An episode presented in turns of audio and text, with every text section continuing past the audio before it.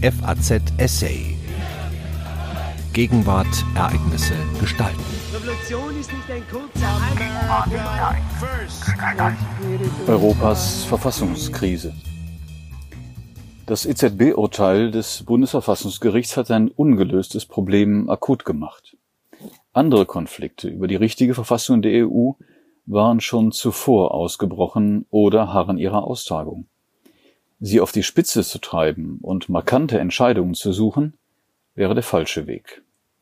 Ein Essay von Professor Dr. Dr. Udo Di Fabio. Das Wort der Verfassungskrise bezeichnet einen Machtkampf um die politische Grundordnung. Es geht dabei nicht nur um irgendeine Frage der Verfassungsauslegung und es geht auch nicht allein um das übliche Spiel der Macht zwischen Personen, Parteien oder Organen. Es geht um eine Lage der Zuspitzung. Konfliktlinien, die sonst sachlich nebeneinander verlaufen oder zeitlich aufeinander folgen, begegnen sich plötzlich an einem Ort zu einer Zeit. Von der alten Erfahrungswelt her gesehen potenzieren sich dann Probleme, lange verschleppte oder mit Kunstgriffen latent gehaltene Konflikte brechen auf. Wer in der Zukunft vor allem Chancen sieht, wittert das Neue und versucht, den Druck zur Entscheidung in seine Richtung zu lenken. Ein Muster dafür war die Verfassungskrise in Preußen in der Mitte des 19. Jahrhunderts. Sieben Jahre lang währte der 1859 ausgebrochene Verfassungskonflikt über die Heeresreform des Königs und das Budgetrecht des Parlaments. Es ging um eine große politische Machtfrage der Zeit. Trotz gescheiterter Revolution im Jahr 1848 und einer vom König oktroyierten Verfassung wurden Parlamentarismus und die liberale Bewegung allmählich stärker. Doch die Krone wollte zumindest über das Militär allein bestimmen und eigene Außenpolitik betreiben. Der Kampf um die Stärkung des Heeres wurde zum Kampf um die Finanzierung. Der Konflikt über das Budget wiederum geriet zum Konflikt über die Verteilung der Macht im Staat. Es ging aber auch um gesellschaftliche, um kulturell bestimmende Leitbilder. Soldatisch-monarchisch oder bürgerlich-liberal, preußische Staatsräson oder deutsche Nationalbewegung. Der innenpolitische Streit war verwoben mit der äußeren Welt. Gerungen wurde auch um Grundlagen wirtschaftlicher Stärke und die Fähigkeit zur außenpolitischen Selbstbehauptung. Entschieden wurde der Verfassungskonflikt nicht durch ein Gericht und auch nicht mit Bismarcks berühmter Lückentheorie, wonach in offenen Verfassungsfragen der König entscheide, sondern durch das Faktum der Macht. 1866 überrollten die Ereignisse der Bismarckschen Einigungskriege den Parlamentarismus. Für die Hohenzollern war es eine Befreiung aus verkanteten Zwängen durch die Schaffung neuer Zwangsläufigkeiten. Am Schluss triumphierte die preußische Monarchie über die liberale Bewegung und verschwand zugleich in der politischen Wirklichkeit des neuen Reiches. Heute sind wir Zeugen eines europäischen Verfassungskonflikts. Er könnte uns ebenso überraschend in eine neue Wirklichkeit führen. Wieder geht es um Rechtsfragen, um Finanzen, um Leitbilder, um die Selbstbehauptung nach außen und um die Faktizität der Macht. Welche Linien treffen sich im Europa der Gegenwart? Eine Entwicklungslinie verläuft im Recht. Seit Jahrzehnten rumort es leise rund um die Frage, ob der Europäische Gerichtshof ein unbedingtes Auslegungsmonopol für das Unionsrecht besitzt oder ob die Mitgliedstaaten als Herren der Verträge zumindest Vorbehaltsrechte wahren können und müssen. Das EZB-Urteil des Bundesverfassungsgerichts vom 5. Mai dieses Jahres hat hier dezidiert den Anspruch formuliert, für Deutschland notfalls das Unionsrecht im Einzelfall außer Kraft zu setzen. In Luxemburg, dem Sitz des Europäischen Gerichtshofs, und in Brüssel, dem Sitz der Kommission, hat man darauf in der Wortwahl hart reagiert und einen unbedingten Vorrang des Unionsrechts und das alleinige Auslegungsmonopol des Europäischen Gerichtshofs reklamiert. Die Kommission hat für Deutschland, das heißt im Grunde gegen das Bundesverfassungsgericht, ein Vertragsverletzungsverfahren in Aussicht gestellt. Der aufgebrochene Justizkonflikt ist bereits für sich genommen gravierend. Aber der Gegenstand des Verfahrens, das Anleihekaufprogramm der EZB, betrifft eine nicht minder gewichtige Systemfrage der europäischen Integration. Hinzu tritt die aktuelle Dynamik der Corona-Rezession. Es zeichnet sich eine vorübergehende Bereitschaft ab, mit Deficit Spending, Helikoptergeld, Investitions- und Lenkungsprogrammen weitere Schritte in die politisch gelenkte Marktwirtschaft zu tun. Einige Wirtschaftsakteure rufen danach. Eine weitere Konfliktlinie betrifft die Frage von Finanztransfers in der Union.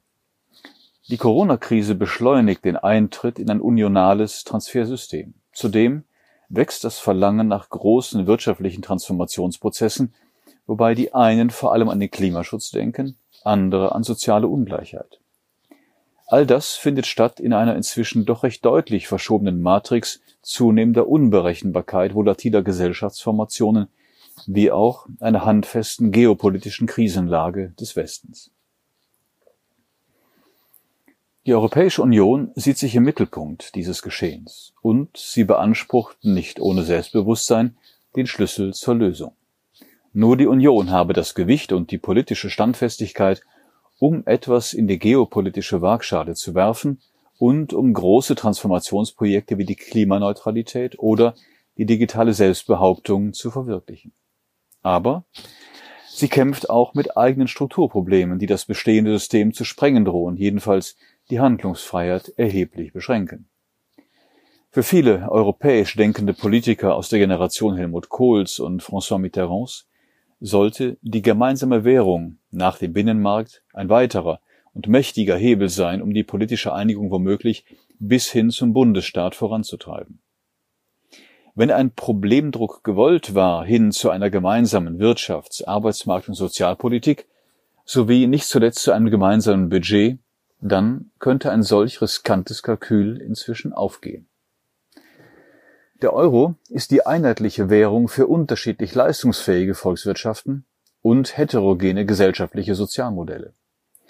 Für starke, wettbewerbsfähige Volkswirtschaften wie die niederländische oder die deutsche ist der Euro eine vergleichsweise schwache Währung mit günstigen Effekten für den Export. Für Länder mit weniger wettbewerbsfähigen Wirtschaften wie Griechenland oder Portugal ist die gemeinsame Währung dagegen eine relativ starke Währung, die eigene Angebote auf dem Weltmarkt teuer macht und zugleich die konsumtiven Einfuhr begünstigt. Diese Asymmetrie im Währungsgebiet hat sich seit der Einführung der Gemeinschaftswährung jedenfalls nicht gemildert. Sie erhöht den politischen Druck zum Transfer von den exportbegünstigten Ländern zu den exportgeschwächten. Aber solch ein Transfer ist in den europäischen Verträgen nicht vorgesehen, genauso wenig wie eine gemeinschaftliche Kreditaufnahme. Die Asymmetrie der Wettbewerbsfähigkeit führt zugleich dazu, dass die Verschuldung wächst, sei es die privater oder die öffentliche Haushalte. Das könnte in den wettbewerbsschwächeren Ländern die staatliche Kreditaufnahme verteuern und die Tragfähigkeit der Schuldenlast in Frage stellen, mit der Staatsinsolvenz als bösem Ende. Diese Gefahr der Staatsinsolvenz wird indes in eine scheinbar dauerhafte Latenz gebannt, wenn die EZB Staatsanleihen in notfalls immer größerem Umfang kauft und über den Ausstieg aus dem Programm schweigt. Die Finanzmärkte sind dann als Risiko aus dem Spiel genommen. Wer eine solche Entwicklung der faktischen monetären Staatsfinanzierung auf rasche Art bremsen will, wird in der Corona-Krise entweder Eurobonds, einen Schuldenschnitt oder nicht rückzahlbare Zuschüsse verlangen. Der jetzt sich abzeichnende Weg des sogenannten Wiederaufbauprogramms setzt vor allem auf Zuschüsse, die von Krediten finanziert werden, die die Kommission an den Märkten aufnimmt. Das erzeugt wiederum eine neue integrationspolitische Dynamik, und zwar hin zu einem EU-Haushalt, der sich über kurz oder lang aus eigenen Steuern wird finanzieren müssen, sollten die Staaten nicht über höhere Beiträge, Kommissionskredite refinanzieren wollen. Eine weitere Entwicklungslinie hat unmittelbar weder etwas mit dem Recht noch mit Wirtschaft oder Finanzen zu tun. Das Regierungssystem der Demokratie leidet unter einer gravierenden, lange nur schleichend ablaufenden Veränderung, und das weltweit. Die Gesellschaft der Gegenwart wird volatil, sie verliert alte Gewissheiten, ohne bereits neue an die Stelle setzen zu können. Institutionen wie die Regeln der internationalen Zusammenarbeit, soziale Marktwirtschaft, Privatautonomie, öffentliche Meinungsbildung, Rechtsstaat und Parlamentarismus verlieren an Wirksamkeit und Überzeugungskraft, weil Wandlungsprozesse Erosionen auslösen oder die Rationalität dieser Institutionen in sich häufenden Krisen immer weiter zurückweichen muss. Die Ebenen, auf denen sich die Veränderungen abspielen, sind kaum zu überblicken. Voranschreitende Individualisierung, globale Vernetzung, Mobilitätsdruck, Säkularisierung, der Verlust von orientierungsstiftenden Gemeinschaftskräften wie Familie, Kirchen, Parteien oder Vereinen und der Zerfall öffentlicher Meinungsbildung in einem digitalen Kaleidoskop, all das führt zu einer neuen Fragmentierung der Gesellschaft. Die Komplexität internationaler Arbeitsteilung und die rasche Entwicklung technisch automatisierter Prozesse führen zu einer Entkopplung von Alltagserfahrung und politischen Weltdeutungen. Es entsteht eine neue, spontane, aber auch labile Ordnung mit widersprüchlichen Tendenzen. Konformitätssehnsucht hier und affektgeladener Protest dort. Dafür stehen überraschend aufkommende und wieder vergehende Aktionsformen wie die Gelb-Westen-Bewegung in Frankreich, aber auch strukturelle Gewalt und Gewaltausbrüche wie zurzeit in amerikanischen Großstädten, konfuse Weltdeutungen wie in Deutschland anlässlich der Corona-Pandemie oder populistische Drohgebärden wie in Italien. Neonationalistische oder antikapitalistische Tendenzen flackern auf, können als präsente Opposition wirksam werden oder sogar in Wahlen Regierungsgewalt erringen, manchmal nur vorübergehend, manchmal aber auch mit dem Versuch, die offene Gesellschaft autokratisch zu verbiegen, mit der freien Presse und den unabhängigen Gerichten als ersten Opfern. In Europa ist das Gespenst des Populismus nicht gebannt. Es treibt die Dinge, italienische Ministerpräsident Giuseppe Conte war auf jüngsten europäischen Ratstreffen deshalb vergleichsweise stark, weil er glaubhaft versichern konnte, er repräsentiere möglicherweise die letzte proeuropäische Regierung Italiens. Hinter ihm nur noch so unangenehme Alternativen wie der Rechtspopulismus Salvinis, der Linkspopulismus der Sterne und der erstarkende Neofaschismus. Der Austritt des Vereinigten Königreichs steckt als Schrecken in den Gliedern. Wenn in Frankreich Emmanuel Macron scheitert, erscheint dahinter der Schatten Marine Le Pens. Europa soll nicht von der Krankheit des Trumpismus heimgesucht werden. Das macht Deutschland nachgiebig, auch wenn die Budgethoheit ein kleines Stück nach Brüssel wandert und der Einstieg in größere Transfers beginnt. Es macht die Bundesregierung aber auch sperrig, namentlich wenn das Bundesverfassungsgericht die Wahrnehmung einer Integrationsverantwortung anmahnt, die nicht nur in Konflikte mit der EZB führen, sondern auch mit Stabilitätsinteressen wichtiger Mitgliedstaaten kollidieren könnte. Bisher lag das deutsche Leitbild der Europapolitik weniger darin, den Euro als Zuchtmittel der Fiskalpolitik zu verstehen. Der Euro sollte produktiver Antrieb sein, in jedem Mitgliedstaat eine kluge Wirtschaftspolitik zu betreiben, die die Wettbewerbsfähigkeit erhöht. In der Summe der einzelnen nationalen Erfolge sollte auch das Tonvolumen der EU zunehmen, in einem geopolitisch zunehmend dissonanten Chor. Die Transferunion, so die deutsche Position, würde dagegen eine ständige Quelle für politische Blockaden und für ewiges Geschacher. Konsumtive Umverteilungen und notdürftig zusammengezimmerte, bezuschusste Projekte würden regional vorübergehend das Herz wärmen, aber auf längere Sicht Europa in den Windschatten der globalen Entwicklung führen. Die deutsche Europapolitik folgte bislang einem ordnungspolitischen Kompass, der auf solche Einsichten eingestellt war. Doch hat sich nicht das Magnetfeld inzwischen verschoben und lässt sich die Richtung politisch überhaupt noch durchhalten? Macrons Projekt vom souveränen Europa, das schützt, setzte die Akzente bereits anders. Sein Versuch, die französische Wirtschaft zu modernisieren, ist im ersten Anlauf an der Barriere des Protests zwar nicht vollends gescheitert, aber ausgebremst worden. Verlangt die geopolitische Lage jetzt nicht, so die Sicht im Élysée-Palast, eine sehr viel entschiedenere Industriepolitik? Braucht es sie nicht auch für den Umbau der Wirtschaft zur CO2-Neutralität? Wenn der beinahe verlorene Kampf um die strategischen Positionen der digitalen Wertschätzung für Europa noch gewonnen werden soll, bedarf es dann nicht einer neuen Planifikation? Könnte es sein, dass alte, institutionelle Lehrmeinungen über Inflation, Geldpolitik und soziale Marktwirtschaft gar nicht mehr so gelten wie lange geglaubt? Vergrößern gestiegene Produktivität und demografische Effekte einer postmateriell gestimmten Gesellschaft nicht vielleicht auch politische Spielräume für finanzpolitische Experimente? Und sollte man nicht, bevor sich auf allzu vielen nationalen Bühnen demokratische Erosionserscheinungen zeigen, den Sprung zumindest in die Faktizität des europäischen Binnenmarktes wagen? Wer solche Auffassungen nicht teilt, sogar für gefährlich hält, sollte gleichwohl die Dynamik ernst nehmen, die sich inzwischen aufgebaut hat. Das EZB-Urteil des Bundesverfassungsgerichts kam nicht nur wegen der Corona-Pandemie zu einem scheinbar ungünstigen Zeitpunkt. Es durchbrach die lange währende Praxis der strategischen Latenz und machte ein ungelöstes Problem akut, während andere Konflikte bereits ausgebrochen waren. Plötzlich liefen mehrere Entwicklungslinien aufeinander zu.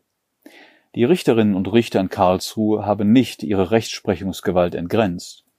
Das Bundesverfassungsgericht hat nicht seine Kompetenzen ausgedehnt, sondern wollte gerade umgekehrt im Fall der monetären EZB-Geschäftspolitik eine Entgrenzung übertragener Hoheitsrechte entgegentreten.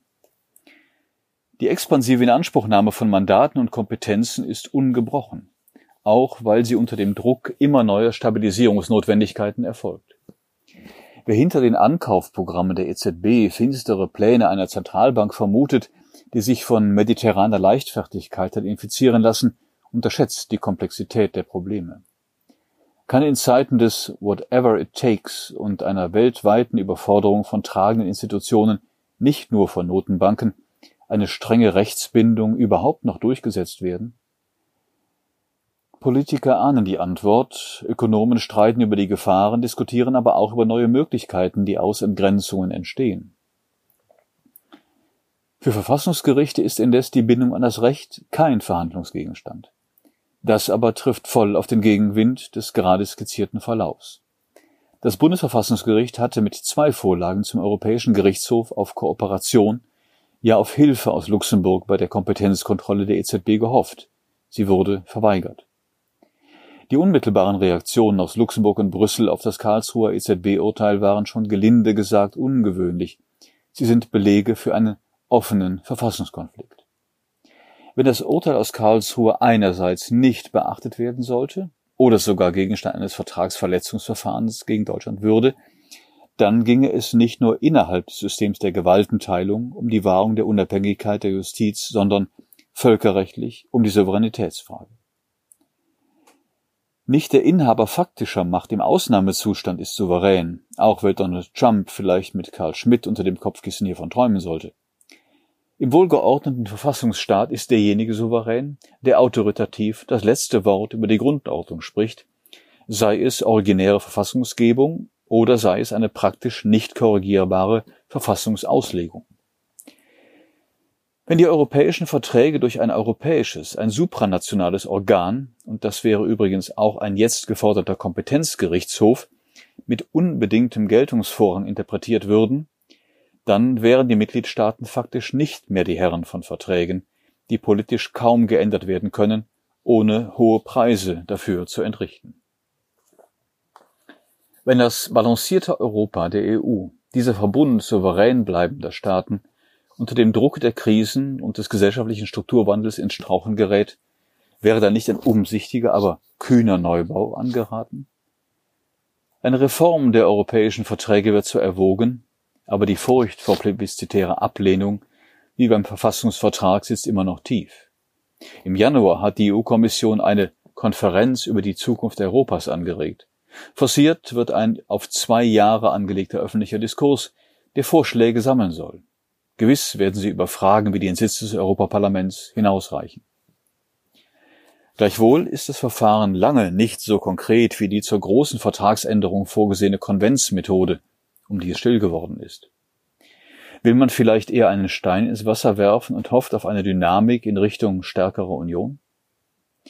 Aber wer, wie die Kommissionspräsidentin Ursula von der Leyen, die Sprache der Macht lernen will, der braucht auch die Mittel der Macht.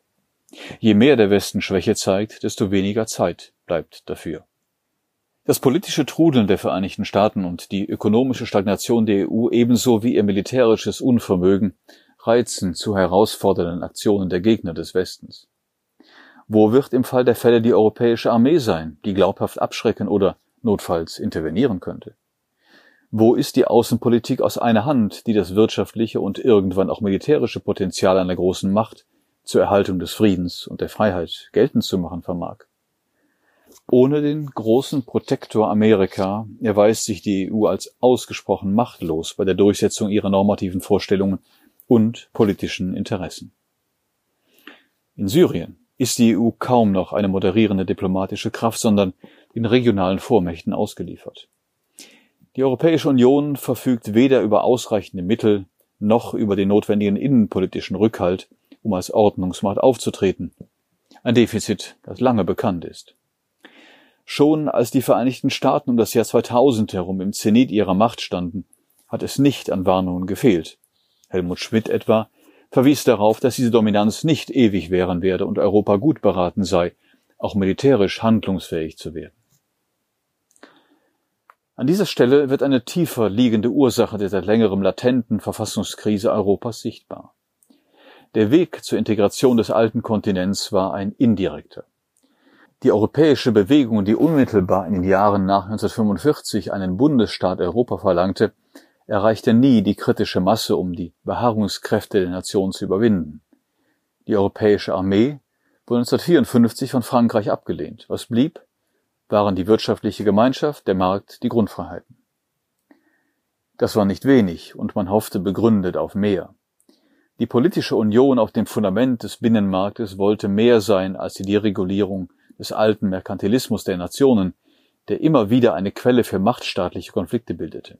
Inzwischen haben sich die Querschnittszuständigkeiten, die Masse der Richtlinien und Verordnungen so sehr ausgedehnt, dass an vielen Stellen die Kompetenzen der Union die eines Bundesstaates erreichen oder überschreiten, während sie in den Kernbereichen eines Bundes schwach wirkt. Die EU war, praktischen Notwendigkeiten und Aushandlungsprozessen gehorchend, immer funktionell und nicht final konstruiert.